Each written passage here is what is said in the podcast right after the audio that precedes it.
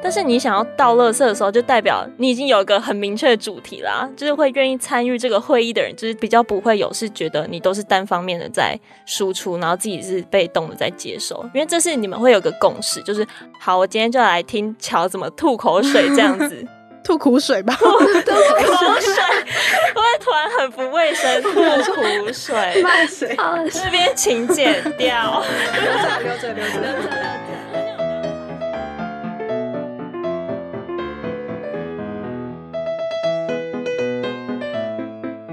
欢迎来到哎、你现在有空吗？第八集，我是 Sammy，我是 Joe。那我们在第五季的时候呢，我们有聊到职场的说话艺术，还有懂说话这项特质是怎么帮助自己在职场上面啊，培养良好的人际关系。那讲到说话这件事情呢，不晓得大家平常跟亲朋好友聊天的时候，会不会有那种话题的焦点一直被抢走的感觉？还是说自己是不是就是习惯会把话题的焦点一直放在自己的身上？那如果这个答案是 yes 的话呢，今天这一集你一定要听下去。那如果答案是 no 的话呢，还是要继续听下去。对。马上欢迎我们的 BD 团队的 Tris 跟 Vivi 来跟我们一起聊聊对话自恋症，还有我们各自认为好的沟通是什么样子。欢迎两位。呃，大家好，我是 Vivi，然后我在 BD Team 主要做的是 Sales Assistant 的部分。大家好，我是 Tris，那我主要是负责 BD Team 的 CS 部分。那首先呢，我想要先请问三位，之前有没有听过对话自恋症这个说法？我没有，我也没有。我也没有。好，我以为对话自恋症这个说法是蛮普遍在讨论的，结果好像就只是我以为而已。可是其实你之前跟我说明它是什么意思的时候，我完全可以懂，只是我没有听过这个名词。哦，就只是没有一个说，没有一个把它总结的一个说法这样子。嗯。好，那其实对话自恋症呢，就是在一个聊天的过程当中呢，对方会一直想要把聊天的焦点放在自己身上。对，然后比如说，你今天很开心的跟你朋友说：“诶，我跟你说，我看的那个电影好好看哦。”他就会回说：“哦，这样。”当你要分享自己的东西的时候，他其实不会很热衷的想要听，或者是会问一些问题让你继续下去。他反而是会等到你要自己去问他东西的时候，等到他可以分享自己的事情的时候，他那个活力才会回来。对，然后而且我还有找，它有分成辅助反应跟转化反应这两种。辅助反应呢，就是就这是一个蛮正向的对话方式，它会透过一些问题啊，去呃挖出你的对话的更深层的方面，然后你们的这个对话就可以往更深的地方走。但如果只是转化反应的话呢，它就是会像对话自恋症一样，把聊天的焦点一直放在自己的身上。那可能你这个对话结束之后，就会觉得说，好像自己想要讲的都没讲到，反而是对方一直在单方面的输出。那听完萨米的解说之后呢，我想要请问一下三位，你们身边有没有对话自恋症的人，或者是说你们自己是不是就是对话自恋症的人呢？那我先请谁呢？等一下，等一下，我想先提问。好，说，所以说辅助反应它其实不是。对话自恋症的其中一种，就是辅助反应的话，它应该是说它是算是一个比较良好的对话的方式。哦。对，因为对话自恋症就是你你会不知不觉的把聊天的焦点放在自己身上，嗯，然后让别人想要讲的话是不能顺利的讲完的，嗯，对对对。但如果是辅助的话，你就可以去问说，哦，那你是看哪一部电影啊？那你觉得好看吗？之类的，然后让对方可以去有一个问题。去说出自己的想法，嗯嗯，对对对。那我想问一下三位，你们身边有没有遇到同样也是患有对话自恋症的人，或者是说你们觉得自己是吗？嗯，我自己不是对话自恋症，但是我身旁有朋友是。嗯然后我自己的感受是，就是很像在听演讲这样子，oh. 就是呃，听完他整个呃分享之后，我会觉得很累，就是嗯，嗯呃，我会开始放空这样子，嗯嗯，对，就是因为你是负责一直接收的那一个，对，而且你也知道自己插不进去话，这样子吗？对，就是可能我问一个问题，然后他可以回答大概十行这样子。嗯，Oh my god！那如果你问他说你晚上想要吃什么，那他会他会怎样？就是呃，我今天的心情呢，怎样怎样之类的吗？他可能就是会牵扯到别的东西，然后开始带出他想分享的事情。对，嗯、然后如果你又再问一个问题，那就会没完没了。哦，那真的蛮累的耶。对那所以你就是跟他对话完，你第一个反应就是我很累这样子。其实就是我觉得这样的谈话会让我可能下次就是选择不跟他出去聊天这样子。哦、那你觉得这样子就是一段友情的话，是不是？互相的沟通是蛮重要的一个部分。嗯，对，我觉得友情对我来说就是要谈得上，然后聊得来这样。哦，谈得上，谈得上是什么？那那一位朋友，我们就后会有期喽。他还是我朋友啦，只是没有这么要好这样。嗯嗯嗯嗯，好，了解。嗯、那翠丝呢？呃，我的话。我蛮同意 Vivi 的看法，嗯嗯，就是也有我身边有一些这样的朋友，就是他们可能会喜欢去抢对话的主导权，那这样沟通下来就会很累，因为你其实是希望这段对话是有来有往的，可是会变成一直单方面的接受，就像刚刚 Vivi 说的，听到后面会放空，嗯嗯嗯嗯 嗯，所以就是听完对话第一个反应也是跟 Vivi 一样，就是觉得我好累这样子，嗯，哦，那那一位朋友还是朋友吗？呃，好像不是。OK，谢谢，谢谢谢。好，那就要不要分享一下？我刚刚一直在想说，呃，喜欢辩论这件事情，是不是也是对话自恋症的一种？嗯、因为我刚刚其实脑中浮现的人，他是会呃想要一直抢时间、抢机会表达他的观点，但他不一定是说。哦希望大家可能关注他这个人本身，而是我们就是在讨论某一件事情，然后他有他自己的观点，然后他会想要一直抢答，嗯嗯嗯，对，然后到最后你就会觉得，哦，好了好了，就都给你说，他是会需要一个零去按，就是我要讲这样子，嗯，就是他会想要说服你，然后可能他表达的那个方式又会让你觉得说，哦。我说的话是真理的那种感觉，嗯嗯嗯、就是他不太允许你表达自己的观点哦。然后我就在想，那这样也算是对话自恋症的一种吗？但是如果是辩论的话，辩论也有正反方啊，嗯，就代表他也是有一个交流的，只是他的出发点是不一样的，他的角度是不一样的。嗯、我觉得他会让我联想到他是不是对话自恋症，是因为他的呈现出来的那个。说话的样貌可能就跟对话自恋症的人一样，是他会希望大家关注他的说法。Oh. 另外，我觉得关于我自己是不是这件事情，超级看我是跟谁相处。嗯。就如果是我跟我非常非常熟的人，然后我们当下就是在讲一件我很烦恼的事情，嗯。然后有时候他可能偶尔插出去一点点，我就会马上把他拉回来。就是因为我现在就是要跟你聊这件事情，然后我有很多的想法跟烦恼、嗯、想要跟你讨论，或者是我就想要倒垃圾给你，嗯、对，所以那种时候我就会觉得哦，那我还蛮承认我可能就是有这样的状况，但是会让我有这样子相处模式的人其实非常非常少，所以我觉得绝大多数的时间我都是当倾听者比较多。但是你想要倒垃圾的时候，就代表你已经有一个很明确的主题啦，就是会愿意参与这个会议的人，就是比较不会有是觉得你都是单方面的在输出，然后自己是被动的在接收，因为这是你们会有个共识，就是好，我今天就来听乔怎么吐口水这样子，吐苦水吧，吐，吐口水，我突然很不卫生，吐苦水，慢 水，这边请剪掉，留着，留着，留着，留着，留着，而且我刚刚发现就是。因为我在公司叫伙伴的名字，我都会把它自动中译化。然后我，我发现，对不对？然后我刚刚，我刚刚开头还说，让我们欢迎 Trace 跟 Vivi。然后我后来就说，那翠丝的想法是什么？然后上一集跟上上集都是这样子。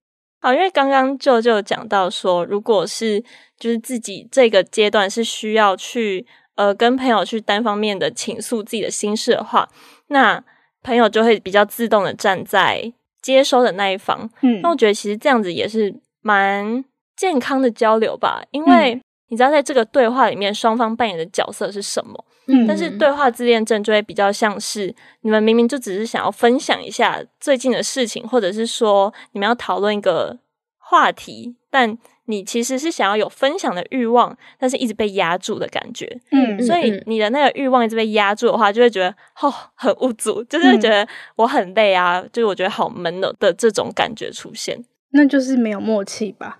对，那对，那就要开始考虑一下，就是这是一个健康的交流吗？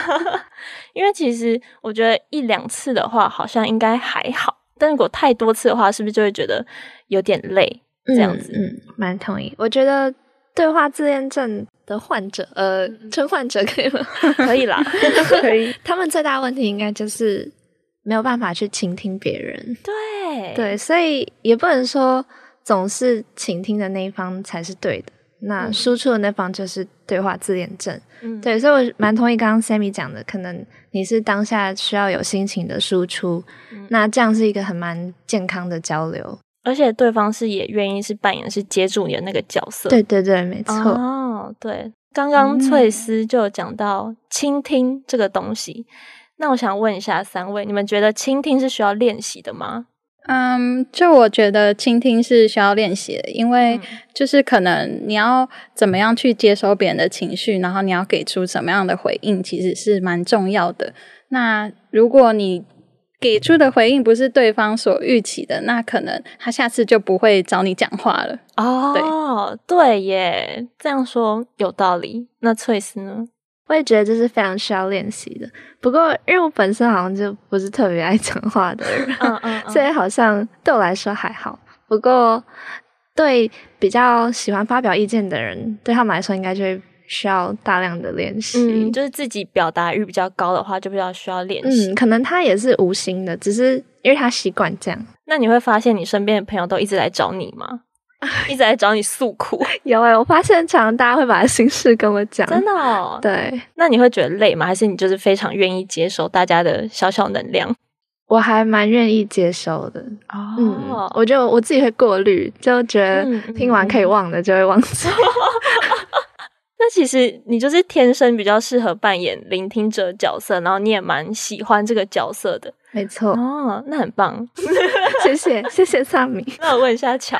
我在想，我会成为一个倾听者，比较不是主动促成这件事情的发生，是因为我觉得好像是因为我在很多场合我会持观望的态度，就是我会比较保守，我不想要在呃一刚开始就可能太当出头鸟这种感觉，哦，所以久而久之就变成我习惯倾听，无论是在公众场合或者是私底下的时候。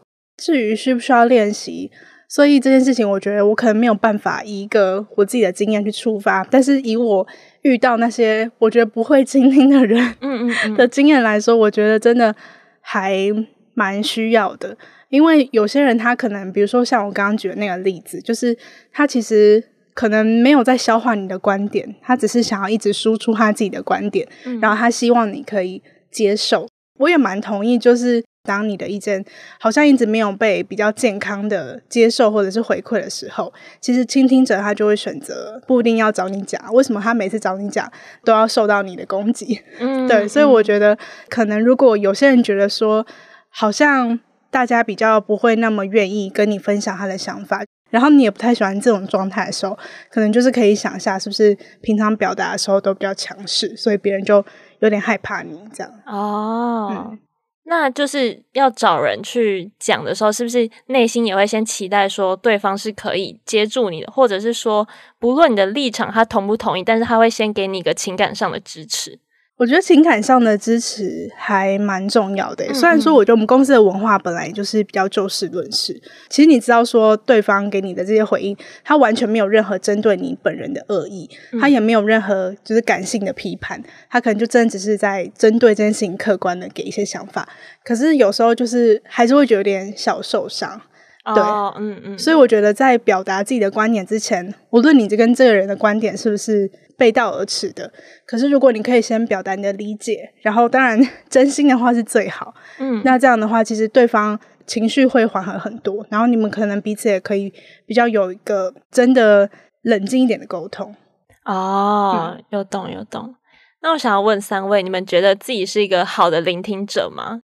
嗯，我觉得我是一个一直有在进步的倾听者。哦，对，就是我觉得，嗯。因为我有些朋友，他可能是比较感性的，嗯，对，那他可能需要的支持就是他不一定要当下你的意见，或是他呃给他回馈，但是他是需要就是你可能先站在他这边，或是给他一些理解的呃词汇，就说哦，我知道你现在心情不好，或是等等的，嗯、然后之后再等他冷静之后再给予回馈。对，然后其实这是我一直在学习，因为我自己是比较理性的人，所以在听到朋友可能因为情商或是可能工作的事烦恼的时候，我可能就会直接给出建议，但他可能当下需要的不是这些，对，嗯嗯，所以这些是我在各个经验中学习到的点。哦，有懂。就比如说，你朋友被一个渣男甩了，然后他其实想要他想要听你骂那个渣男，说：“哎、欸，他真的很渣、欸。”这种话，结果你就跟他说：“哎、啊，你就很笨啊，什么之类的。”他就会觉得白目啊。我我是不会到这样子，但我可能就会说，就是呃，给出我的想法。嗯，对。嗯、但我不会说他很笨，就是我没有白目到这个境界。对，举手。好，请说。请问大家觉得什么样是好的倾听者？嗯，像刚 Vivi 提的是不要急着给建议嘛。嗯嗯嗯。那我的话，我会认为有时候不给建议也是一种建议。嗯哦。嗯，因为有时候有些人其实他当下是在抱怨或者是想宣泄，但他也不一定想得到什么回应。嗯。但他需要有一个对象来倾听。嗯嗯嗯。我觉得好像就是会先想好对方。这这个对话目的是什么？如果他只是想要一个丢垃圾的地方，那我就让他丢。那如果他真的是需要他的那个情感支持，已经支持到了，然后他需要一些方法的话，嗯、那我可能才会就是比较理性的跟他说，那可能下一步怎么做比较好之类的。对方的需求是什么？然后你要对着他的需求下药。我觉得这样才是。嗯是不是？是是，非常同意。可以再提问吗？好，请问。那对于倾听者自己来说呢？刚刚讨论的都是要怎么样让输出的人觉得被同理嘛？嗯、那输入的人，就是倾听者本身，他要怎么样照顾好他自己？哦，那我觉得这个是蛮看彼此的共识诶。就是比如说，那个人真的是。一直在倒垃圾，你原本觉得说好，我今天就听你倒垃圾，但是真的有点倒的有点久的时候，就其实也要以自己的感受为出发，就是要让他知道说好，该停喽，就是你那个量已经差不多到了，嗯，因为毕竟你们都是朋友了，应该是可以蛮直接的说出自己的感受的吧，嗯，不然要顾虑东顾虑西的，好像也蛮累的这样子。好难哦，我觉得蛮同意，但同事之间没办法，不一定可以很直接。那你就说，哎、欸，我等下还有会议要开哦，哦 开溜，这是个万用的借口。对啊，哎、欸，我等下有点忙哦，不好意思，我就听听到三点这样。嗯，那两位还有什么想要补充的吗？我觉得其实那个要输出的对象，他如果呃有在重视这段对话的话，他应该会去筛选他的说辞，也不会把那么多负担加诸在倾听者身上。哦，这样的对话才是一段健康的对话，不然那个输出者可能就是所谓的对话自恋症者。嗯嗯嗯，有懂有懂，就是很同意。基本的礼貌还是要有的那种感觉。嗯，就像是下班后不要传讯息给同事一样。嗯嗯，就是你是一个丢出讯息的人，然后你要考量对方他此时此刻适不适合接受这个讯息。没错没错。嗯，然后他跟你的亲疏程度，嗯，他有没有想要，或者是。他也能不能够接受你丢给他，就是可能多少程度揭露的讯息？嗯嗯，没错没错，就是有的时候还是要想多一点，不要都是以自己的感受为出发。是，了解了解。根据对话的人或是对话的对象，可能你们的关系如果很好的话，那我可能就愿意多讲一些，或是我可能愿意多包容一些。那如果是可能我们才见面三次的陌生人，可能就不适于这样的情况。嗯、对，嗯，所以我觉得，嗯、呃，好的沟通还是要建立在你怎么拿捏你对他的情感有多少这样子。哦、我突然想到，在上一集我们的猎头同事 Ava 之前曾经跟我分享过一个观点是。我在 IG 上面划到一篇图文，他就是在讲说要怎么样让对话不会落地，就是你要抛出一个开放式的问题，而不是让对方能够只用是或不是来回答你。我那时候就分享在我的现实动态上，然后 Ava 就回应我说：“可是，嗯、呃，这样子就是你会把对话的责任丢到对方身上，但是为什么要让对方去承担这个责任呢？”我就觉得哇。这是哲学大师。嗯嗯，就是不同的观点来讲这件事情。对 对对，我觉得就是还蛮有道理的。可是我觉得在职场上，因为我们毕竟是科技职涯嘛，就是讲一些 办公室会发生的情景。嗯、就是我觉得在办公室当中，嗯，我自己觉得啦，就我的做法也是，双方不管我是丢的那一方，或是接的那一方，你都要就是自己主动去承担让对话下去的责任，不管你的职责是什么，不管你对话的人是谁，就你都应该要主动的负起，不要让对话那么轻易的落地。当然，它需要落地，还是可以落地啦。该落地就要落地了，就是也是不用逞强。对对对，嗯、但是就是在职场上，你本来就不能期待一个人一直付出，或是一个人一直接受。就本来你就是要自己去捡起那个责任。嗯嗯嗯，嗯有懂。因为你要一直延续那个对话，也是蛮累的。嗯嗯，而且你们又不是什么暧昧对象，就是这也太累了吧？谁要陪你聊那么多天啊？对啊，可是我觉得在职场上还是要有一点点这样子的可能认知吧。当然，如果说是纯聊天、嗯、或者聊八卦，这种当然就是也没有必要强求。可是假设说，就是你们就是在讨论工作上的事情，那你就是会需要别人给你一些想法，那你不能永远都是只要人家给你，但是别人需要的时候你又不给。哦，对啊，反正就是那个付出是必须是双向的，嗯，就像是有一句话，他说一个好的沟通就像是抛接球一样，如果一方一直都在抛，然后对方一直在接的话，就是这样还能继续吗？就不行啊，嗯，对，我觉得这个好像套用在每一个场所的沟通，应该都是蛮适用的这件事情。我有一个好奇的问题想问大家，就是大家偏好团体对话还是两个人的对话呢？我喜欢两个人的对话。因为就讲到我们第五集说话艺术那一集，我觉得团体四个人以上对我来说就不是对话了，是社交。然后笑什么啊，乔？好直接啊。好，老实说，真的是这样子。我觉得对话的话，我自己认为我是会想要建立在一对一，然后我们可以比较深度的交流下去，因为我觉得。要在四个人以上的场合对话，我会需要去顾及太多东西了。那加上我就是比较是社交资质驽钝的人，就比较不适合这种场所。对，那我们来看看其他的想法。嗯，我也觉得四个超过两个人以上的对话就就是聊天了。嗯，嗯，因为其实如果想聊可能比较深度的心事，嗯，嗯，因为通常是要两个人可能在慢慢的一层一层的才会去越聊越深。所以，我个人也是偏好两人的对话，可以聊到比较深层的心事。嗯嗯嗯，那就呢？因为刚刚 Vivi 的问题是喜不喜欢嘛？嗯，那如果针对喜不喜欢的话，我觉得完全就是看人欸。不喜欢的人或者是不熟的人，两个人也很痛苦。哦，哇哦，对。可是如果是大家都在一个团体当中的话，总是会有其他人可以负责抛接球。对。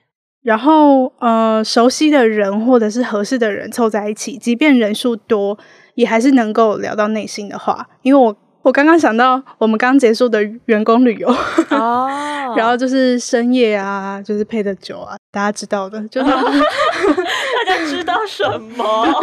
就是那种场合，其实很容易可以聊到很内心的话。嗯，嗯嗯，就算当场的人数其实蛮多的，嗯。嗯但是我刚刚额外延伸，小小延伸，就是我在想这种问题的时候，我通常都会以餐厅为一个场景去思考，因为我个人不是音量很大的人，所以我觉得就是讲话讲大声真的蛮累。